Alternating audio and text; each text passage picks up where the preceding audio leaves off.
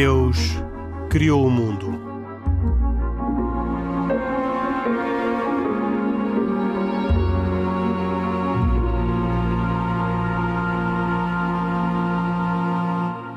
Boa noite e bem-vindos todos a mais uma edição de E Deus Criou o Mundo.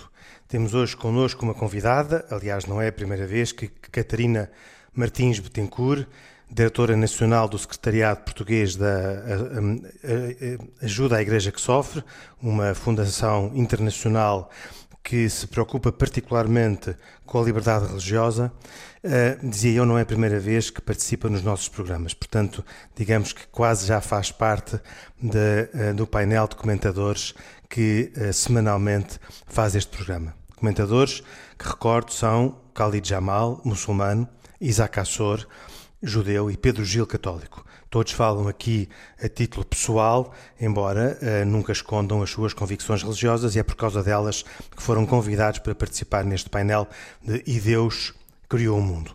Um programa semanal de informação e debate da Antena 1, da autoria com produção de Carlos Quevedo e com cuidados técnicos de João Carrasco. Vamos começar o programa de hoje uh, sobre a liberdade religiosa, particularmente em França, e a possibilidade de alastramento de uma lei que uh, cada vez causa mais polémica naquele país da Europa. A lei uh, francesa sobre o separatismo, inicialmente concebida como uma forma de reação do Estado francês contra o radicalismo muçulmano que um, ocasionou diversos atentados nos últimos meses contra um, pessoas e bens uh, em França, quase sempre associada a problemas de uh, rejeição da liberdade religiosa de outras pessoas, começa agora a criar uma, uma onda de protestos e de indignação fora também do mundo muçulmano. Aliás, eu irei perguntar ao Khalid Jamal qual é o ponto de situação sobre uh, eh, esta lei e aquilo que as comunidades muçulmanas francesas pensam sobre esta lei, mas eh, neste momento há já eh, outras organizações religiosas, nomeadamente cristãs, que tomaram posição relativamente a esta lei. Sob o tema Cristãos Unidos contra a lei do separatismo, juntaram-se o arcebispo católico presidente da Conferência Episcopal Católica, o pastor uh, presidente da uh, Associação Francesa uh, Protestante e o metropolita francês da Igreja Ortodoxa, que juntos protestam contra esta lei. Dizem que esta lei está a, a pôr em perigo a liberdade religiosa e arrisca fazer regredir para uma situação pior do que aquela que passou a vigorar desde 1905 sobre matéria de liberdade religiosa e, la laicidade do Estado e a fazer regressar aos tempos das leis napoleónicas. E é por isso um tema que uh, gostava aqui de, de, debater neste, neste programa, porque uh, todos sabemos como uh, tantas vezes iniciativas legislativas começadas em França se alastram a outros países e, por isso, e aproveitando a presença da uh, Catarina Martins Betancourt, gostava uh, de uh, desencadear este debate, começando precisamente pelo Pedro Gil, que, digamos, representa esta abordagem que uh, os bispos católicos, juntamente com os responsáveis protestantes e ortodoxos franceses, um, ehm, trouxeram esta abordagem crítica que trouxeram a esta lei. E a minha pergunta é: qual é verdadeiramente neste momento o risco para a liberdade religiosa desta lei e a possibilidade de ela se vir a alargar também à liberdade religiosa de católicos, uh, protestantes e ortodoxos, portanto, em suma, de cristãos. Quer dizer, o risco é muito grande e eu penso que esta declaração conjunta não faz senão acordar, tentar acordar as pessoas para esse risco precisamente. Quer dizer, um, o processo não está concluído, portanto a lei não está finalizada. Uh, contudo, só as coisas que neste momento já foram consideradas capazes de poder integrar a lei são muito preocupantes. Uh, para dar um exemplo, um ponto que está ainda de discussão é saber se passa a ser crime declarar publicamente que a apostasia é um crime. Ehm, Isto é, se eu declarar que um cristão deixar o cristianismo isso é um grande erro para a sua fé, portanto é um delito. E na verdade o Código de Direito Canónico diz mesmo que é um delito uh, dentro da, da, lei canónica, quer dizer, um cristão que, que abandonou a sua fé, evidentemente que, que comete um, um, uma. contraria a lei canónica, a lei da Igreja, não é? Pois basta apenas agora eu declarar isto para poder ser punido com uma pena de prisão até 5 anos e uma multa de 50 mil euros. Este é um primeiro exemplo.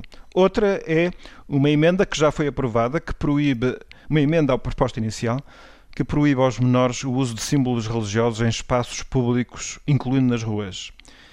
É, o que significa que um, um jovem judeu que usa kippah, um jovem sikh que usa um turbante, eu não sei se usam turbantes sendo jovens ou não, é, tudo isso também passa a estar incluído. Evidentemente que todos têm consciência de que na, na mente de, de, quem propõe esta lei, eh, os visados são sobretudo os muçulmanos porque se pensa que, enfim, é preciso desincentivar o uso de, do, do véu islâmico, mas é como evidente, como também não se pode fazer uma lei dirigida a uma instituição, porque as leis têm que ser gerais e abstratas, então formam-se critérios que evidentemente, eh, e ainda bem que é assim, porque todas as religiões acho que devem estar solidárias neste ponto, eh, abrange a todos e afeta a todos e eu acho que desrespeita a todos. Eh, outro exemplo é também uma emenda que obriga as piscinas públicas a respeitarem o princípio da laicidade. E nós eh, aqui eh, no, no, artigo que eu li sobre isto, perguntava-se, mas eh, porquê as piscinas públicas e não os campos de futebol públicos? Pronto, o que está na mente piscina, desta, desta emenda. Oh, oh, Pedro, as piscinas públicas sabe está a saber logo qual é a razão. É isso que eu vou dizer agora, portanto, é para impedir o uso de burkini por parte das mulheres muçulmanas. A, pergunta, que para isto é, um, é um, uma vestimenta muito em moda, a pergunta é, então, mas se houver mulheres que não sejam muçulmanas e que também considerem que este é um modo adequado de se vestirem, segundo a sua liberdade. Então há pessoas que dizem, e até com uma certa ironia, que vai passar a ser necessário que haja uma comissão constituída por um teólogo, por um polícia, para investigar em cada caso quais são as razões interiores pelas quais as pessoas, as mulheres, usam ou não burkini. Uh, e portanto, nós estamos assim com um conjunto de, de, de disposições que, em última análise, eu penso que são muito preocupantes e só isso é que justifica, aliás, esta posição conjunta. Eu gostaria de, só por último, uh, referir que um, os líderes cristãos, estes que foram referidos como tendo assinado aqui uma declaração conjunta, um, para além desta identificação destas várias ameaças mais ou menos subtis à, à liberdade religiosa, descobrem um problema fundamental em todo este processo. É que uh, os proponentes da lei, no fundo, encaram sempre a religião como um problema a resolver e não como um recurso positivo para a sociedade. Pronto, e esta é a visão laicista, agnóstica ou ateia, chamem-lhe como quiserem, que está por trás e esse é o problema que mereceria um maior debate cultural a fundo. Sem dúvida que as religiões têm patologias, mas nós precisaríamos de, em primeiro lugar, resolver essa questão. Quer dizer, estamos disponíveis para considerar a religião como um contributo positivo para a construção de uma sociedade ou não? Eh, eu, mais adiante, vou pedir precisamente à Catarina Martins Betancourt que uh, responda a essa pergunta, mas ainda antes de lhe passar a palavra, gostava uh, de ouvir o, o Khalid Jamal sobre esta lei, porque, na verdade, ela, por esta descrição que o Pedro Gil aqui fez e por outras por outras normas que estão para já, pelo menos para já, previstas na lei, como a possibilidade de dissolver associações em que algum dos seus membros tenha sido acusado por práticas ilegais ou imorais, um, se uh, as comunidades muçulmanas uh, uh, olham para esta lei como um, uma, um ataque à sua liberdade ou como, no fundo, uma forma mais ou menos justificada da República Francesa reagir àquilo que também muitas associações muçulmanas consideraram ter sido uh, iniciativas que uh, eram condenáveis, como todas aquelas que nós conhecemos e fomos dando conta neste programa ao longo dos últimos meses. Oh Henrique, as comunidades islâmicas em França, não estou na, não falo na primeira pessoa, evidentemente, mas uh, dos testemunhos que fui ouvindo aqui e ali, é que, que olham para esta lei com uma enorme apreensão, para não dizer preocupação, essencialmente por aquilo que o Pedro Gil há pouco dizia. Primeiro, pelas penas que são bastante severas uh, que no limite poderiam combinar, como o Henrique dizia bem, com a extinção de uma qualquer uh, pessoa coletiva religiosa, não é?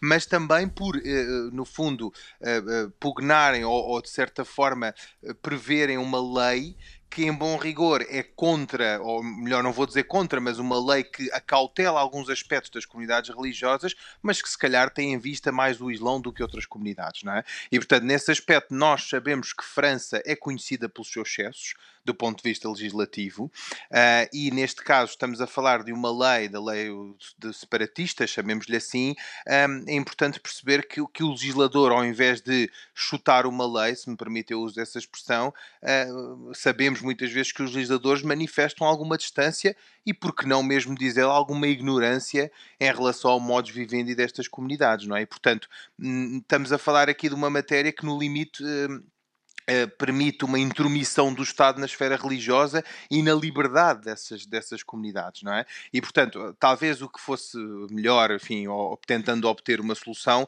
era haver um maior envolvimento dos líderes religiosos e serem esses líderes religiosos a assumirem em comum com o Estado a função de defender esta lei e de, se calhar, criar uma moldura legal que acautelasse alguns aspectos que são importantes, não é? Porque é evidente, eh, as, as religiões e as comunidades religiosas, como o Pedro diz, têm patologia não é? Portanto, ninguém está aqui a defender em absoluto estas comunidades e às vezes os erros que estas comunidades uh, cometem, não é? Mas, uh, para, para, em suma, para dizer que o sentimento às vezes é de alguma revolta, porque uh, é, é, absolutamente incompreensível como é que um muçulmano, um judeu, um católico não possa expressar a sua liberdade Bem, em, em esfera pública, não é? O, o, o, uh, e através, essencialmente, dos símbolos religiosos, que, por exemplo, a burca é exemplo. Ó oh, Khalid, eu, se me permitirem entrar no diálogo, eu tive a tentar saber e investigar se existia ou existe alguma posição da comunidade judaica uh, em França, francesa, e, e, e, realço que a comunidade judaica em França é a maior comunidade judaica existente na Europa, uh, provavelmente depois de Israel, dos Estados Unidos, será a França a, a terceira maior comunidade judaica no mundo, Uh, e através do, digamos, do órgão principal das comunidades tentei saber se existia alguma alguma reação a esta, esta, esta proposta de lei, porque esta proposta de lei ela vai ser votada, segundo aquilo que eu percebi, uh, vai ser votada no, no Senado, acho que é o Senado francês, de 30 até ou foi agora votada uh, Sim. Ah, 30 de março a 8 de abril. Estamos num processo legislativo uh, longo Pronto. e complexo que junta as duas câmaras do Parlamento francês e que ainda está longe do fim. Eu, eu, Mas... eu, acho, eu acho muito estranho, eu, eu, eu oh Pedro, eu, comentando aquilo que tu falaste sobre a questão, de, por exemplo, da proibição de usar uma, uma em, em, em, em, em locais públicos, eu estou eu estou a não é um pormenor mas é um pormenor não não não importante. por menores de idade por pessoas por, por crianças uh, a proibição uh, parece ser não. só relativamente aos menores não. ah é só aos menores Sim. Bom, mas eu vou dar aqui, uma, não se aplica só aos menores, porque outra alteração que já foi aprovada, exige que as mães e os pais que acompanhem crianças numa viagem escolar ao ar livre se comportem de acordo com o princípio de laicidade. Isto, mais uma vez, significa que um pai sikh não pode usar turbante, que um pai judeu não pode usar kippah, que um, uma, um pai, uma mãe muçulmana não pode usar o véu oh, e oh, que um pai cristão não pode usar um crucifixo. Oh, oh, oh, oh Pedro, eu, eu, eu, o que eu considero muito estranho, na minha opinião, é havendo, tendo esta comunidade judaica em França a importância que tem a nível de número e até, até na sociedade francesa, eh, não ter havido nenhuma reação, eh, digamos, a nível quase que oficial da própria comunidade. Portanto, eu, e o que é que eu, isso quer dizer, Isaac? Não, isso, repare, isso para mim poderá querer dizer, primeiro, que esta lei, uh, até, até entrar em vigor, muita água vai correr, provavelmente. Uh, segundo, que esta lei, uh, inicialmente, olhando para a base dela, ela era claramente, claramente no intuito, feita no intuito de controlar, de alguma forma, uma comunidade uh, que por razões muito, muito infelizes uh, na boca do, do, do mundo, uma comunidade, uh, falamos da comunidade muçulmana essencialmente, na boca do mundo por, por, por atos terroristas que têm feito não só em França, mas muito particularmente em França, na Europa. Ela inicialmente, olhando para esta lei, esta lei era claramente uma lei de tentativa de controle de algum de, de controlar o descontrole que a França caiu, uh, particularmente com a radicalização uh, Pois, mas aí, oh Isaac, ainda seria, como se costuma dizer, pior a emenda do que o soneto, porque o Pedro diz e bem que as leis são gerais e abstratas, e ainda que o objetivo seja esse, e eu não nego, e até concordo em parte com esse objetivo, a, a forma e a roupagem, digamos assim, desse controle, que é a criação de uma lei que visa uma comunidade em específico, é terrível, não é? O resultado é terrível. Deixem-me só comentar aqui um aspecto que o Pedro há pouco mencionava. Os símbolos religiosos são certamente um problema, mas, por exemplo, a questão da apostasia. Quer dizer, nós estamos a pôr aqui em causa quase a nossa liberdade de expressão. Porque, da mesma forma como os não crentes têm a liberdade de dizer que os crentes, bom, seguem um Deus no qual eles não acreditam, são uns tontos porque acreditam em Deus, eh, eu às vezes fico um bocadinho fervo em pouca água quando se fala disto, não é? Porque, como digo, eu, eu tenho a minha crença e, portanto, sou livre de afirmá-la uh, sem qualquer problema. E também posso, e devo, acho eu, poder afirmar que a apostasia não me faz sentido, não é? Como os outros que não têm a religião também podem dizer. Portanto, eu aceitaria sem problema essa questão essa, essa pena que no fundo ferisse quem uh, anunciasse tal, tal, tal questão relacionada com a apostasia, se realmente também se fizesse em sentido diverso, não é? Agora, não pode haver aqui dois pesos e duas medidas, não se pode ferir os crentes uh, e, e, e, limitar a sua liberdade de expressão uh, quando entendem que quem não tem crença não está a pensar bem, quando não se faz o sentido inverso. Não é?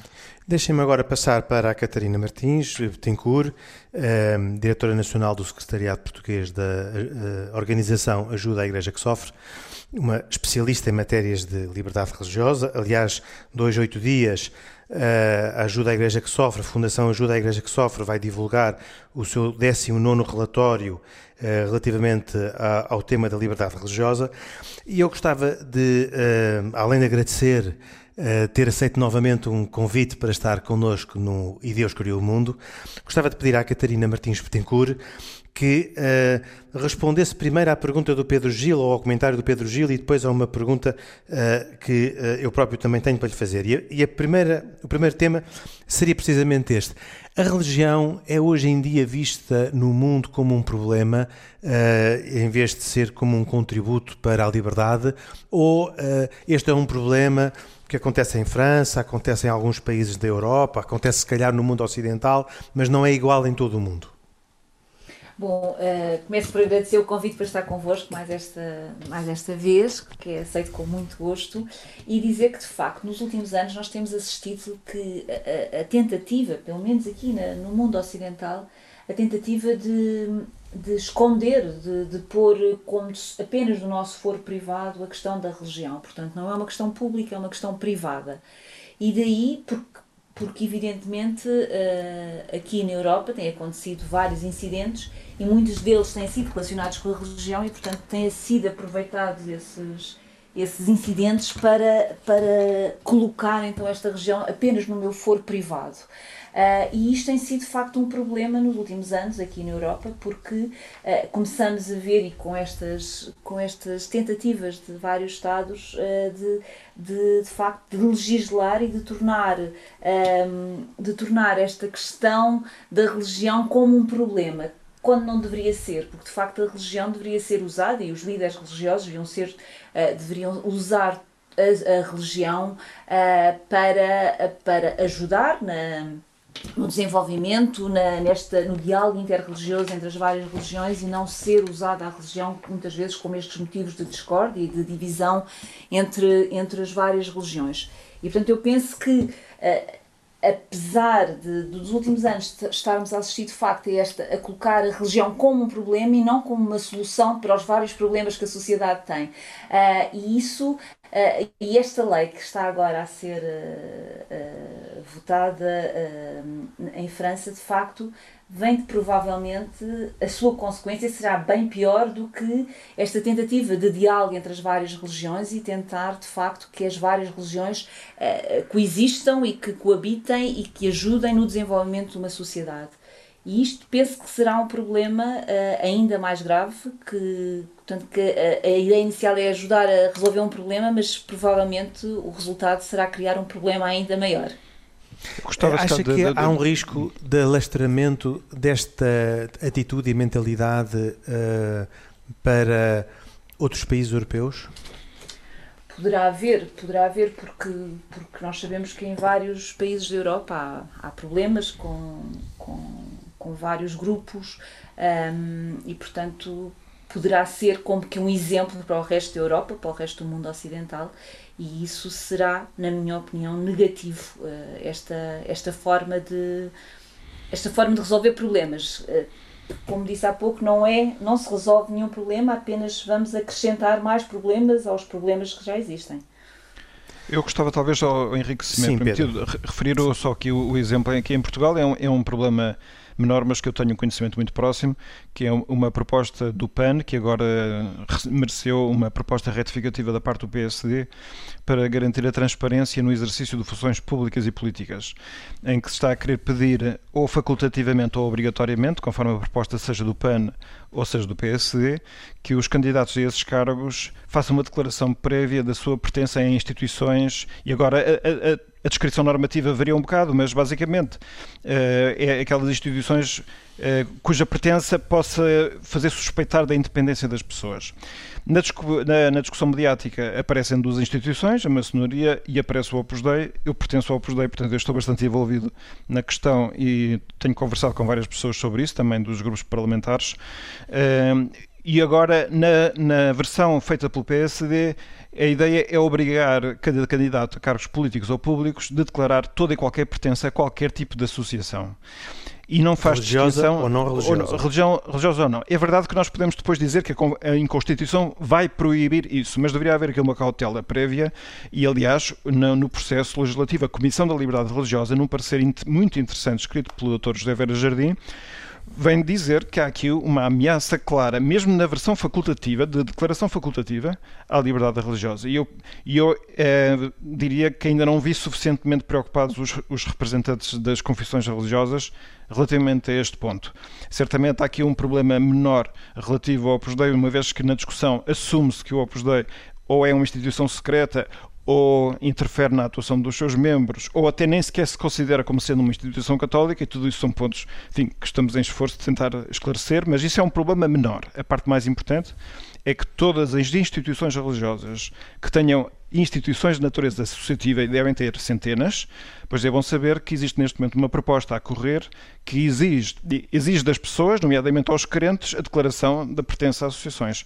Isso eu penso que é um caminho uh, muito errado, embora compreenda que a preocupação pela transparência no exercício de funções públicas seja uma preocupação que, que a todos nós nos interessa. Catarina, mas ao Pedro. Betancourt, uh, deixa-me, oh, oh, Cali, já lhe passo a palavra. Deixa-me perguntar à Catarina Martins Betancourt uh, o que acha uh, desta, desta polémica em, em, matéria de liberdade religiosa. Nos critérios do relatório da Fundação Ajuda à Igreja que Sofre, uma lei como esta uh, arrisca ter uma avaliação negativa e a comprometer na, na, naquela. Uh, graduação dos Estados com mais e menos liberdade religiosa uh, arrisca comprometer a posição de Portugal? Eu penso que sim, portanto, se, se vier, se for efetivamente votada esta proposta uh, que está neste momento a ser falada, um, ehm, provavelmente entrará no próximo relatório, entrará como um dos pontos de, aqui em Portugal relativamente a esta questão. Eu penso que a, a, a questão por trás de tudo isto, que é de facto esta de, de, desta transparência de quem está nos cargos públicos, eu penso que deve ser deve ser tida em conta. Agora, passamos a determinados, quando vamos avançando, vamos percebendo que acabamos por estar também, de facto, aqui a, a, a atingir algumas liberdades de cada um de nós, nomeadamente esta, o direito à liberdade religiosa e de, de estarmos em, determinados, em determinadas associações, grupos, religiões, e portanto isto poderá tomar um caminho em que poderá vir no futuro efetivamente a ser visto como um ponto negativo, digamos desta forma, relativamente à questão da liberdade religiosa aqui em Portugal. Antes de passar a um próximo tema que tinha para perguntar à, à Catarina Martins Betancourt, o Cali tinha dado indicação de que queria fazer um comentário. O Henrique, eu só queria acrescentar uma tema. coisa. Só queria acrescentar uma coisa, que de facto a, a, transparência é importante e todos nós temos noção disso, não é? Mas aqui o problema que se coloca é que anunciar previamente, seja uma, uma pertença a uma organização de natureza mais ou menos religiosa, é um problema, porque comporta em si mesmo quase um prejuízo ou um juízo de valor, não é? Eu não tenho escrito na testa que sou muçulmano e eu acho que ainda bem, não é? Porque às vezes poderia ser bom, outras vezes não, nem tão bom. E portanto aqui o risco é, é enorme, porque na realidade quase que obriga aos crentes ou às pessoas que pertencem a seja uma organização mais ou menos religiosa, como disse, a previamente se anunciarem no espaço público e na esfera pública com essa pertença. E portanto, se isso às vezes pode gerar aqui uma empatia, uma camaradagem, uma ligação maior e melhor, eh, muitas vezes pode ser um fator de desconforto. Não é? E portanto, embora esta lei visasse, como sabemos, os muçulmanos, ela pode rapidamente se alastrar, eh, por exemplo, ao impedimento do uso da kippah, que pelos vistos à partida ainda não está, não está pensada, se calhar, mas a qualquer, ao crucifixo, etc. E, portanto, eu acho que é, é de um enorme risco e, portanto, merece, como diz o Pedro e bem, uma segunda e, e, e bem mais ponderada reflexão. Um, eu não quero antecipar uh, as conclusões do relatório que será divulgado hoje a oito dias, mas, um, aproveitando este tema, não resisto a perguntar à Catarina Martins Betancourt se uh, constata uh, a existência de um fenómeno crescente de, cristiano, de cristianofobia na Europa. Aliás, eu nunca tinha sido confrontado com este tema, mas encontrei uma notícia que me deixou admirado, uma notícia que vem da Polónia, que se refere a. Um, ao Centro de uh, Investigação sobre uh, Liberdade Religiosa da Universidade Estatal Polaca uh, Cardeal Stefan Wyszynski, uma, uma universidade de, de, Varsóvia, e que, com o apoio governamental, aliás, veio criar uma comissão de análise e de controlo e de reflexão sobre este fenómeno crescente, segundo os responsáveis polacos, de cristianofobia na Europa.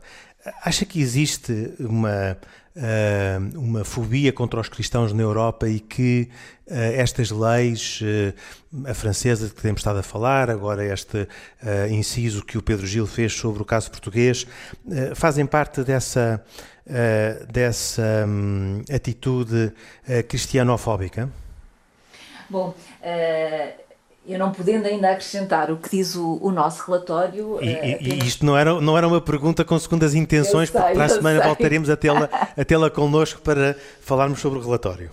Eu sei, mas queria dizer que já no nosso anterior relatório nós falávamos deste, desta crescente uh, cristianofobia, digamos desta forma, aqui na Europa. Ou seja, de facto, uh, nós uh, temos assistido nos últimos anos, de facto, a esta. Um, a esta, esta tentativa de exclusão de, das raízes cristãs, do próprio, dos próprios cristãos dos, do, de, de, de, da vida pública, neste sentido que se nós dissermos em muitos, eh, já em vários países aconteceu isto eh, na Europa, em que ao dizer que é um cristão é excluído ou, ou é preterido em termos de trabalho, ou tem algumas consequências em termos de trabalho. Portanto, é um fenómeno que está a acontecer, é um fenómeno que também vem na sequência de, do, que, do que falávamos há pouco, não é? Desta tentativa de tirar a religião do espaço público, nomeadamente aqui na Europa, e isso faz com que quem se diga cristão acabe por, por vezes, em algumas situações, em alguns países, uh, sofrer uh, as consequências de se afirmar publicamente como, como sendo cristão. Portanto, é um fenómeno que começamos a assistir na Europa já há uns anos a esta parte. Mas o fenómeno, eh, nesse caso, é de cristianofobia ou de religiãofobia? Bom, uh, podemos dizer que neste Se calhar momento... o Isaac Assor pode falar de que também sente uma, uma uh, dificuldade crescente de afirmação da liberdade das comunidades judaicas na Europa.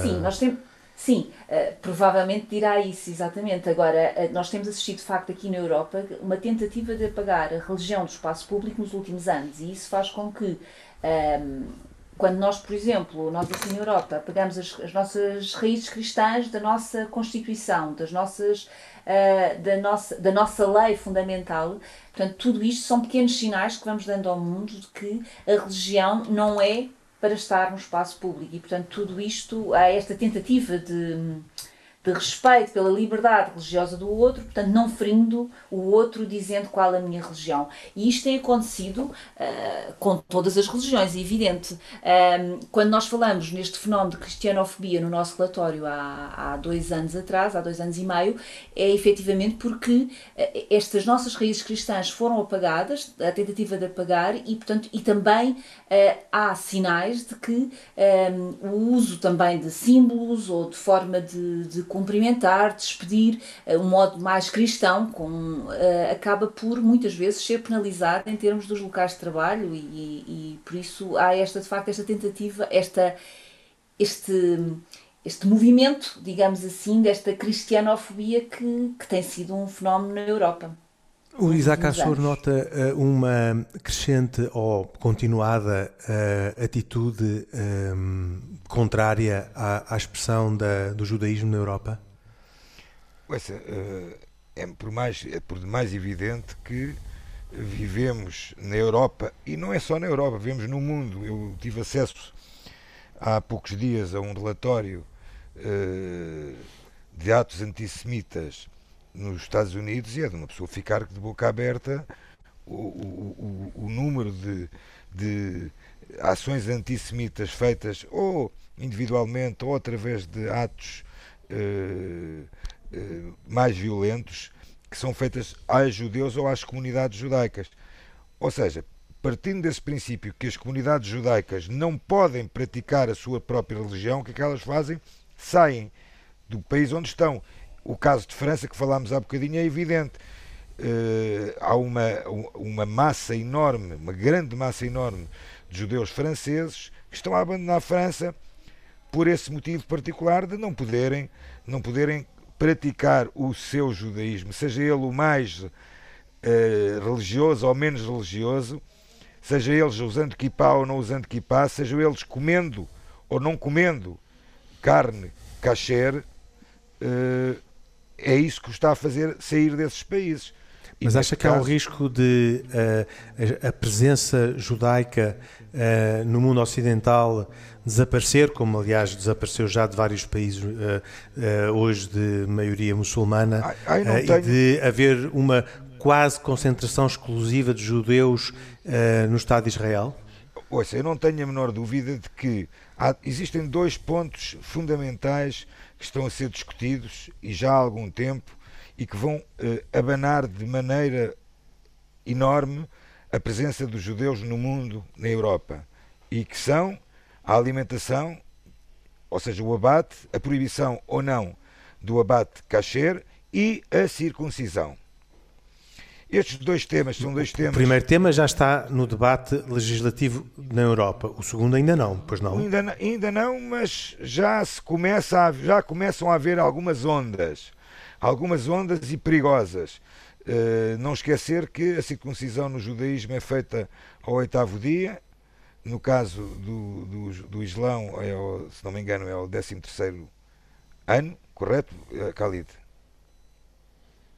É não tem uma data específica, mas, mas no fundo é, é a partir do momento bem, em que o jovem atinge a puberdade, portanto diria entre não, os 7 e os 13 anos, não é? Não, eu, eu, mas há quem faça eu, logo na primeira semana, Isaac. Aquilo que eu, que eu tinha aprendido era que era o 13 ano, precisamente que foi o ano em que Ismael foi uh, e que Ismael foi, foi circuncisado. Mas pronto, uh, estes dois temas, estes dois temas, estes dois temas são fundamentais eh, não, não havendo esta liberdade, eu não digo que haja uma, que haja uma, uma, uma debandada total uh, para o Estado de Israel, o que até seria um sinal extraordinário, seria o sinal de que estaríamos na vinda da época messiânica e que todos os judeus estavam no, de, na, na, terra de Israel, isso era fabuloso, uh, era sinal que estávamos nessa, na, na época messiânica. O, o problema é se a razão é outra. Pronto, mas se calhar até pode ser, um, pode ser uma das razões.